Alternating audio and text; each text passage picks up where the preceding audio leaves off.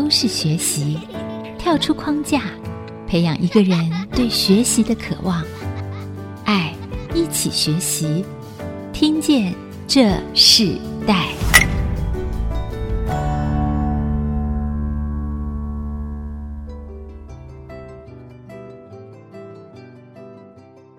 各位听众朋友，大家好，欢迎收听《听见这时代》，我是主持人郭兰玉。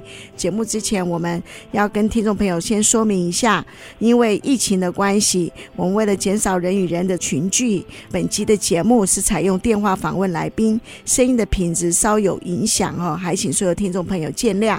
那我们接下来要跟大家分享，我们今天的时代学习关键字谈到的是新住宅设计趋势，勇于创新的系统橱柜。我们知道，随着生活的改变，系统厨具、系统家具已经慢慢成为很多住家的重心了，并且啊，非常强调科技设计、环保为主轴，汇集各式的新概念的设计，已经在每个人的家庭头出现了。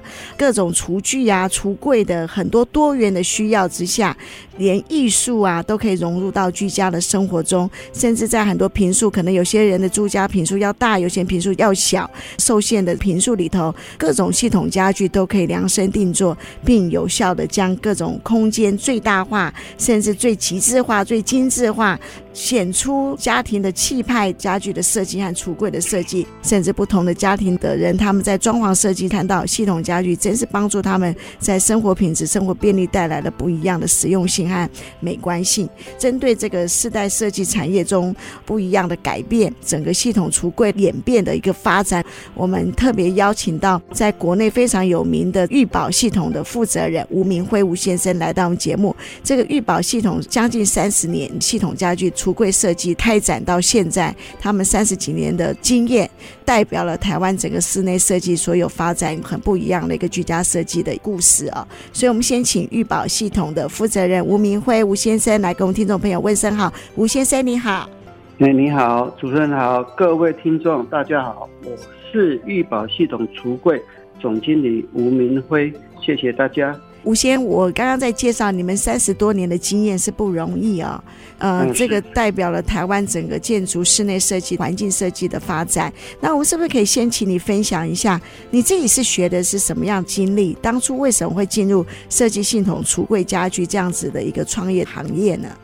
在三十几年前要考上大学是非常不容易，因为它录取率差不多在三十趴左右嘛。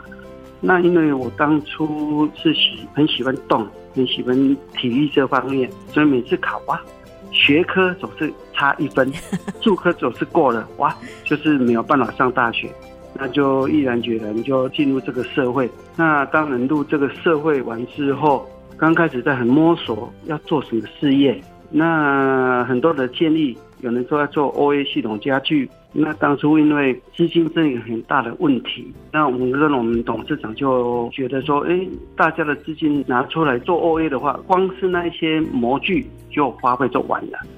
那我们就有人说，哎，做厨具啊，好，我们就慢慢去摸索，从不会摸索到会，日积月累，累积一些经验，吸取一些做厨具的，因为当时做厨具的人很少。结果在台湾没有到几家做系统厨具的，那我们就摸索到差不多摸索了好几年之后，从开始是做工厂啊，然后然后去做销售啊，当然是真的一个很长的时间，大约摸索了差不多三四年左右的吧。这个行业是越来越好哈，很奇妙。就是我们看到，其实所有人在居家设计的美感和生活品质也都在提升。那就像刚刚吴明辉吴先生提到的说，其实刚进入这个行业的时候，那时候其实最多流行的就是 OA 办公的设备产品是有关系的，这个 OA 家具。可是其实真正到现在，很多的木材、木质，甚至环保的需要，都不断的在这个行业中刺激。可是同样也让这个行业蓬勃发展。那您刚刚提到。到说，其实本来当初是想要念体育嘛，对不对？嗯，对啊。然后其实这段时间也是大家在联考的时间。我们知道，其实那时候你自己有想过自己会进入到这样子的公司，然后并且创业吗？你自己在年轻时代就进入到社会，可是，在你年轻的时候有想过自己要创业吗？怎么想都不会想到说我自己会创业，只是 那那后来这样一头踩入的时候，其实也是不经意的，对不对？就是你就跟着做了，做做做，就发现在这个行业越做越喜欢。当然啦、是从不会，嗯做到刚开始有点小成就。那纯的在这个业界，当然我们在在中部来讲，在中部来讲做系统厨具跟橱柜，看我们是一个应该怎样讲呢？在当初出来在中部，真的系统柜的厂商真的很少。那现在真的是一窝蜂，大家都现在都橱柜、厨具都哦，你看满街都是。所以其实那时候反映这个行业比较少，对不对？是不是因为它入门的成本会比较多呢？因为我本身做工厂的，哦，做工厂的，那入门成本都不外是机器嘛。那机器的话，设备刚开始在做设备，当然是门槛蛮低的哦。门槛那个那时候的机器设备不多，但是现在大家都就在追求品质，所以现在机器设备动不动一台机器就一千万。一千多万哇，嗯，也要这么多钱哈？这一台机器哦，不是说全部哦，好一台机器来讲，一两千万应该是在这个业界应该是蛮高的。是，所以它的投资成本也是越来越大。嗯、那你当初在创业的时候，你自己觉得面对最大的挑战是什么？后来你是怎么突破这个挑战？最大的挑战就是你刚开始，我们别人问我们什么，我们都不会。但是你要进入这个行业，你总要去摸索，不会，你又到会这段期间。你要去问很多人比较资深的，他要不要告诉你这是一回事，但是没有告诉你的话，你要去旁边去摸索，去旁边去了解，那总是要一个一阵子嘛。那当然，你摸索完之后，就是你所有的你学习到的，那就是你的。那时候最多人问什么问题？你可以举个例子吗？假如说做厨具的话，有分嘛？炉子底下怎样做？炉子水槽跟平台跟抽屉各个的做法会不一样，不是说一个柜子碗什么那个就是千篇一律都是这样做，因为做厨具的变化性蛮大的，每个人的客人的要求会不一样，它的高度啦、宽度啦、深度啦，这有时候所谓的系统橱柜或是系统厨具，为什么叫做系统？就是是有标准尺寸的，但是在台湾的没有所谓的标准尺寸，客人要什么你就要做什么给他，所以在台湾做系统橱柜真的很辛苦，不像欧洲，欧洲是开发出来的什么东西，你要的厂商都要去跟着他的脚步走，但是在台湾做系统柜或是系统厨具，都是要跟着客人的脚步走。所以我不能做库存，不能做标准化，这是在台湾现在的很大一个缺点。就是台湾的弹性，就是从消费者的需要来做的。可是，在欧洲，他们通常是从品牌的标准来做，这就是不一样的市场，也不一样的发展啊。也因为这样子挑战这么多，也练就了玉宝系统里头。在三十多年来，越来越扩大、成长、应变各种不同多元需要里头，很重要的创业的经验和价值。哎，好，我听起来是这样子。然后，因为玉宝系统，我看你们是一九八六年开始创立到现在，你觉得学习最多的，就你个人来讲是哪一个部分？学习最多的啊，学习最多的当然是我面对的是设计师嘛，对，比较多，因为设计师的他的每个的风格会不一样。对，哎，但是我都会去融入他们，他们需要什么，做什么给他们。大家在对单这方面，这个在下单，他们在下单，我们就要对他的要求，我们要进一步去了解，我们做得到吗？那基本上百分之九十九，我们都能符合设计师的需求，所以在这业界才会所谓屹立那么多年。嗯，哦，大家在中部应该对玉宝。系统橱柜应该大家所谓设计师这一群的，应该基本上都有差不多百分之六十以上都知道。这家公司，一个公司可以在三十几年的历练中越来越茁壮，也越来越优质。我相信，在这个创业者的身上，呃，有不同的影响力，也不同的独树一格的管理的风格。就如吴明辉先生说的，其实面对不同的设计师，就是他最大的挑战。刚刚突然想到一个想要请教吴先生的问题，我们在下一段会继续请教你，就是有没有设计师可能你看到他的规划里头是有误差的？那通常你怎么去告诉他真正在你们这个专业经验跟客户之间沟通到一个最好的方法。我觉得这个部分其实也是在你创业经验中，应该也常常会遇到的事情。我们等会回来分享，我们稍后回来。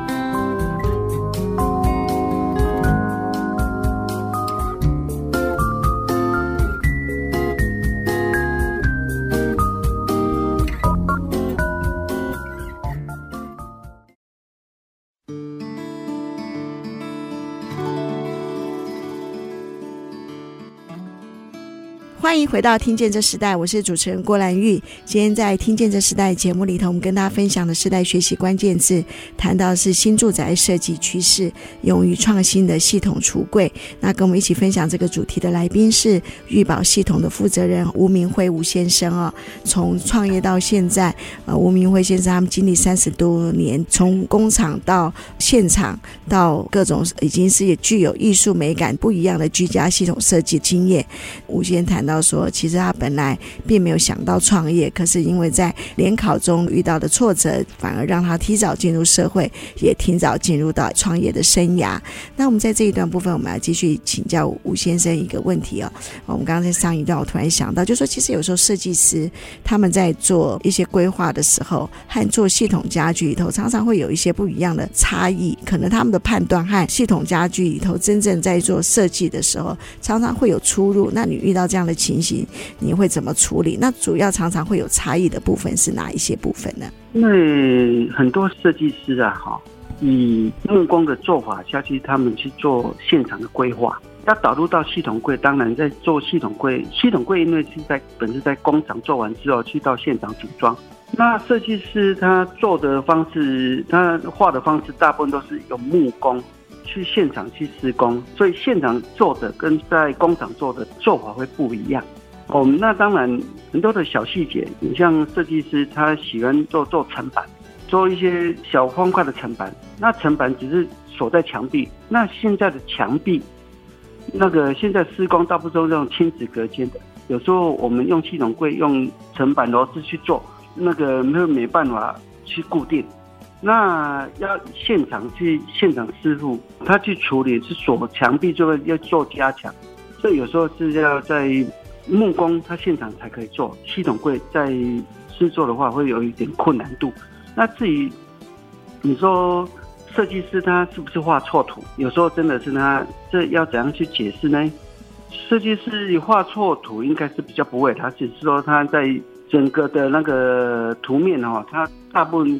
很多的设计师才是有木工的，现在是慢慢导向为做系统柜哦，做所以系统柜的现在市场是越来越多。是主要的原因是什么？这个趋势的改变的原因是什么？因为现在人工人很难请嘛，老师傅又不多，年轻人又不学，那当然在现场就有一点断层。在现场的话，老师傅都在做都没问题嘛，但是年轻人去那边。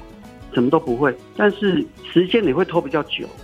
但是系统柜量好之后到现场，以一套的衣柜来讲，我可能最多一天至两天可以就可以收工了。但是在木工在那边做的话，可能要一个礼拜甚至于十天，它才可以完成。所以有时候真的是在木工跟系统柜的差异性，时间点是很重要。我自己也经历不一样的这个居家装潢的经验中，有发现我第一间房子也是用木工最多。就像你刚刚吴先提到的，用木工其实花的时间很长，而且我发现木工的保养并不容易哦。然后到后来第二个房子的时候，我们也经历呃系统柜真的是非常的快速。但是我相信木工有木工不一样的价值，系统柜也不一样的价值哦。可是像你怎么去平衡现在整个这个时代台湾设计的想法转变，然后怎么在在木工和系统柜之间里头，你自己平衡在你自己所做的专业中，你看到一个什么样的平衡和什么样设计理念的融入呢？因为木工之前在现场是以贴木皮为主，那木皮会有那个胶，残留一些甲醛，甲醛会造成人体的伤害，甲醛会产生致癌物质。那系统柜现在的表面处理，现在绑得很像木皮。很多人在我工厂来看的话，他会想：诶，这块木皮是这不错啊。其实我跟他解释，这一块不是木皮，这块是 m e l a m i n paper 高压成型成做成的，所以那个看起来，你现在技术看起来很像木皮，所以现在系统柜的表面处理真的是越来越进步。那系统柜我们大家知道，现在 V 三一三，所谓一一零就是现在的 F one，那 F one 跟 F 三就是甲醛含量。现在的系统柜的所谓 V 三一三，就是主要是它的防潮系数，它的防潮系数够，甲醛含量又在符合台湾的商品检验局的一个标准。我们在预保就要求到 F one，就是要低甲醛。所以现在大部分的客人来，好还是设计师的客人，就是来问说，你们所用的板子是什么板子？是不是跟木工一样？木工我会解释，木工大部分用是木芯板，它是甲醛含量比较高。但是我们系统柜的板子，我们甲醛含量可以做到 F1 级，就是俗称的一零等级的。那所谓一零等级，不是说它的甲醛是零，甲醛含量是最低的，在零点三 ppm 以下，这是对人体不会造成伤害。哦，所以都要出证明了，对不对？哎，对对，而且还要防火，对不对？其实不只是这个环保的问题，还有安全的部分也会要求更多了，对不对？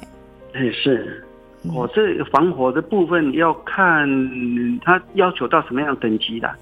有一些公共工程，它是需要耐耐燃三级、耐燃二级，但是基本上在居家的话，它不会要求到做防火的等级，因为防火等级的板子都非常非常的贵。嗯，可是现在的这个些材质都可以做得到，对不对？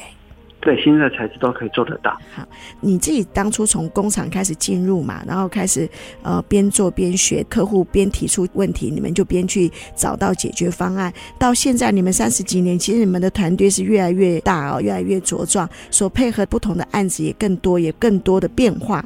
所以你怎么在热情中设立自己事业的目标，带领你的团队？你最大的管理的法则是什么？在整个工厂里面，我都对我的员工来讲。都是叫这块板子做出来的品质，假如你自己交要用，你可不可以过关？假如可以，那这个板子交出去，客人绝对没问题。假如这块板子做出来你自己都不喜欢，多瑕疵品那么多，你不喜欢，客人会喜欢吗？所以我们说以这样的品质来要求，说我每个员工做出来的品质都是要你自己看得过去，看得 OK，你自己都喜欢的。那客人一定会喜欢。现在团队的人应该是越来越年轻啊、哦。那你嗯，这个部分做这种系统厨具啊，他们培养的专业最重要的一个技术是在哪里？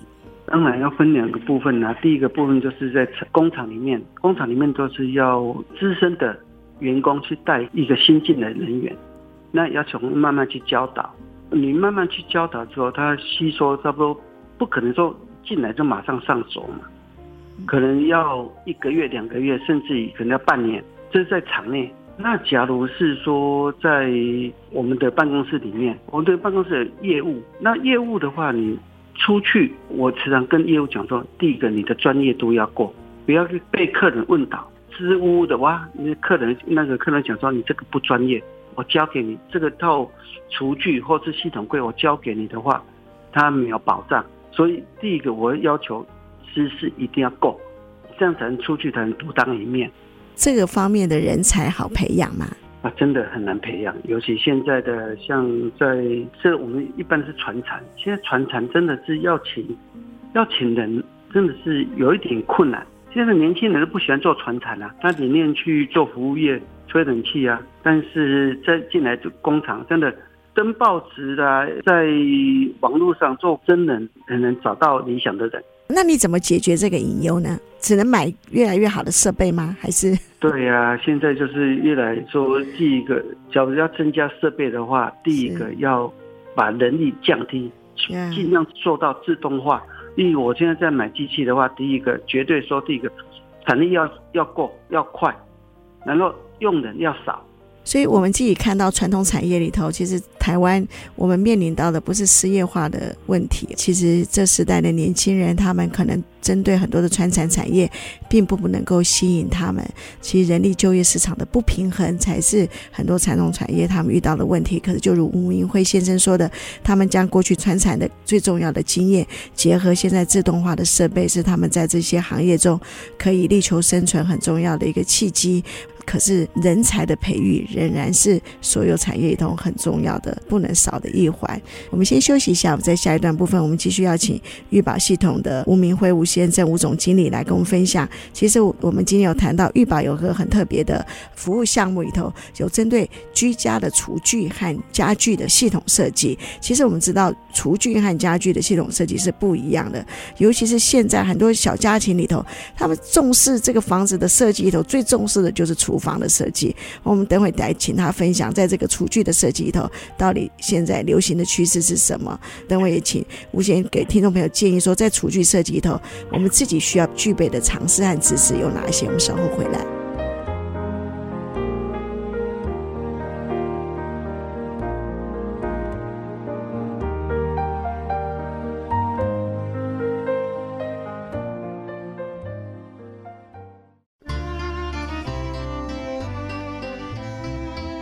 欢迎回到《听见这时代》，我是主持人郭兰玉。今天在《听见这时代》的节目中，我们跟大家分享的时代学习关键字，谈到的是新住宅设计趋势，勇于创新的系统橱柜哦。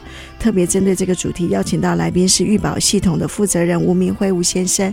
其实我们在上一段部分，我们有请吴先生跟我们分享，在现在很多的系统橱柜中，有非常多的人在不同的设计风格、不同的设计理念，都影响了在居家设计的展现。从木工到系统家具，其实这样分别的做法、工法里头就已经不一样了。那在这一段的部分，我们要特别请教吴明辉先生啊、哦，其实系统谈到的很多就是厨具。对不对？还有另外就是家具。嗯、那我自己看到现在很多的家庭啊，包括我们自己家人、孩子们，他们在居家设计中，他们就特别重视厨具。我们可不可以谈谈这个整个系统厨具里头的发展里头的演变？还有最重要，我们应该一般人知道很重要，在无论怎么样的美感、艺术感里头，它最重要的几个尝试和关键，在施工上面我们必须要注意的事情有哪些？我们请吴明辉先生跟我们分享。呃，我们是谈厨具好了。厨具的话，你说建议当下业主他要买买什么东西？第一个当然是要买五金。我们五金的话有分国内生产的，像大陆啦、台湾自生产的，还是说欧洲生产的？因为每个价格不一样，讲出来品质方面也不一样。当然，在欧洲的话，它的品质方面当然是，因为我们就。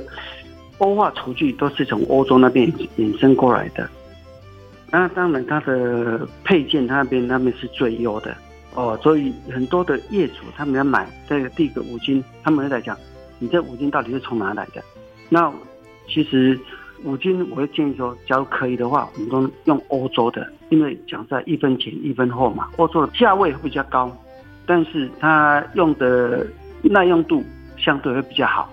哦，那基本上，那这这个是厨具，第二个是板材，在全世界，像大陆、东南亚、泰国啦、马来西亚啦，那欧洲都跟他们都有生产这个所谓那个一万 V 三三这种东西。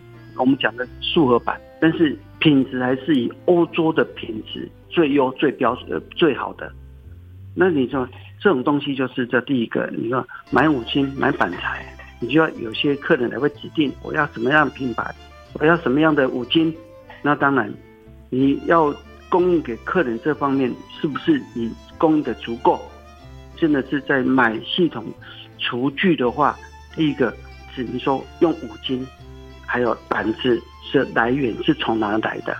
哦，这方面这两个是非常重要。所以五金的部分反而是这个系统厨具里头很重要的一个关键，对不对？当然哦，那那如果像家具呢？家具的组装呢？家具的组装讲在家具，因为厨具方面还有加就是，有加上说一些那个电器类嘛。那你撇开电器类不谈，当然家具系统橱柜哦，系统橱柜就是把那个基本上都没有电器类的，就是以板子跟五金为主嘛。所以我刚开那个做了三十几年的厨具跟橱柜。当然，我刚开始做厨具，做了差不多五六年、七八年之后，很多人说我要做柜子，那种柜子都奇怪，系统橱柜跟厨具的板类都一样啊，为什么我只做厨具，然后接着才是发展做橱柜？刚刚主持人讲的，橱柜跟家具会有两个模糊的地段。系统橱柜就是我们讲的所谓系统橱柜厂商做的，就叫系统橱柜。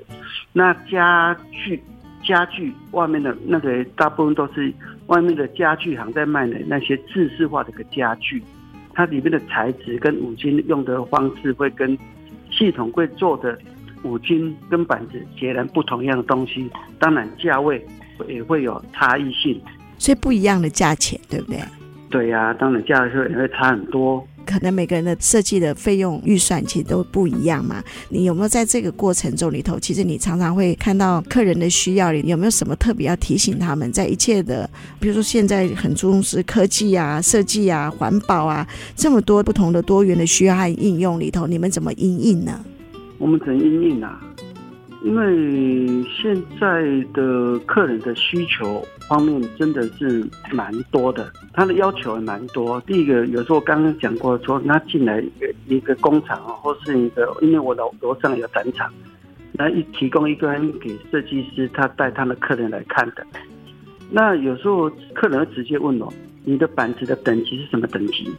你是用所谓刚刚讲的一零一万，俗称的 F one 跟 F 三。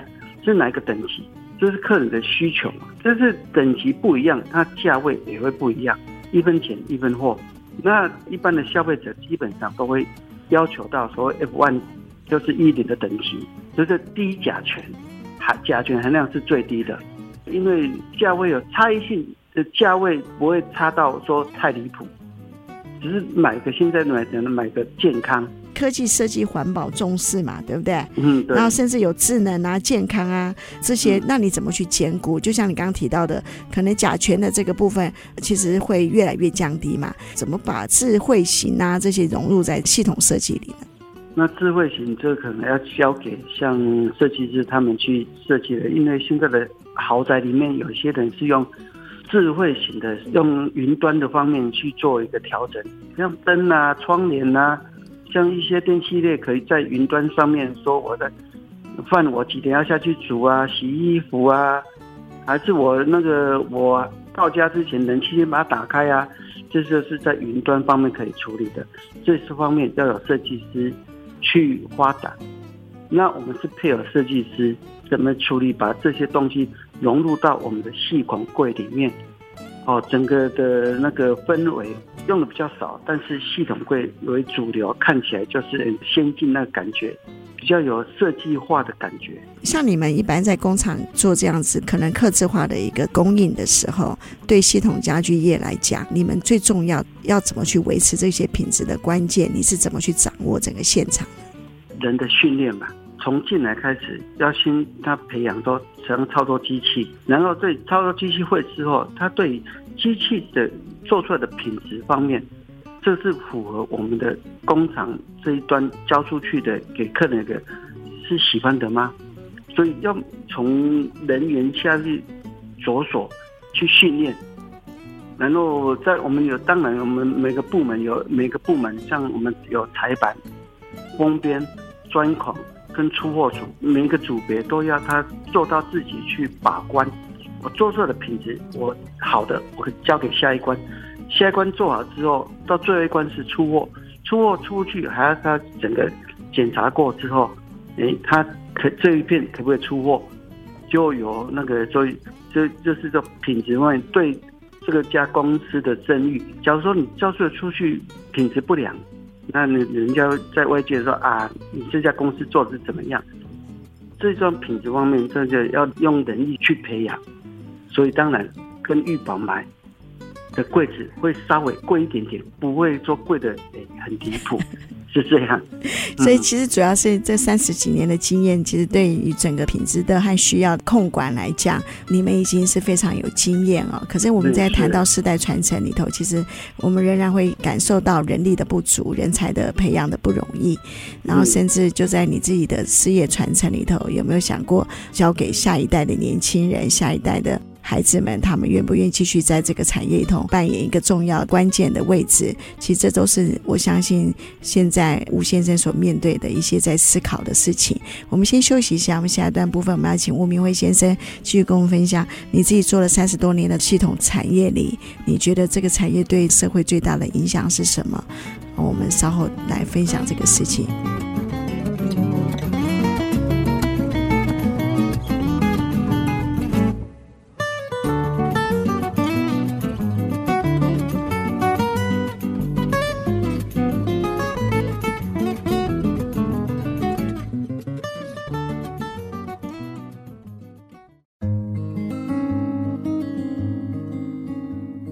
欢迎回到《听见这时代》，我是主持人郭兰玉。今天在《听见这时代》，我们现场邀请到来宾是预报系统的负责人吴明辉。那因为疫情的关系呢，今天的节目是用电话访问的方式，所以声音品质如果有影响，请听众朋友见谅啊。一个人的创业，其实他们生命的过程经历不同的风暴、不同的经验，甚至不同的高低。但是我相信，在所有一切创业者的心智里头，他们仍然进入到以创业的过程，他们就希望产业能够越来越好啊。那我们在这一段，我们想请教吴明辉先生，你自己在这个玉宝系统三十几年的经历里头，对这个社会，你觉得最重要的价值是什么？第一个设计师设计出来的东西，我们去完成，要完成每一个的作品会完成。哎，这个做完之后，觉得哇，做起来真的有些设计的风格做出来也会不一样，真的不输在有时候在看到那个相片啊、成品外面的那个网络产品啊，诶，真的我们做出来真的不输给他们，这是我们最大的骄傲。嗯，每次设计师一些所谓他的功力到什么地方，那我们能配合到把这些作品完成完之后，这是我们最大的，我觉得我们最大的成就。啊、哦，所以可以在那个设计的概念里头，你们呈现出最好的品质啊、哦，这是你最大的成就。那你自己在这个经历这三十几年创业中，有没有特别可以分享给我们听众朋友一个最美好的经历呢？最好的经历啊！每个客人来我公司的时候，他要求不一样，那我们就需要去一一的去跟他回答。有个客人来我这边，他第一次、第二次、第三次都来，从头都闲到尾。那我就问他一句话：那你从头闲到尾，你为什么还要来找我？那就说，呃，谈看看。他第一个他就问我五金的方面的问题。他说：“我家的之前做的系统柜真的他很满意，但是那五金用了一年就掉下来。”我就给分析给他听。好，你说铰链的问题，那铰链问题我说好，我就反问他：“你一天要开几次？”他说：“平均一天开五次。”啊，平均一天开五次。那说好，五次很难算，那一天给你开十次，开十次，然后一年三百六十五天，我觉得很难算，给他整数四百天。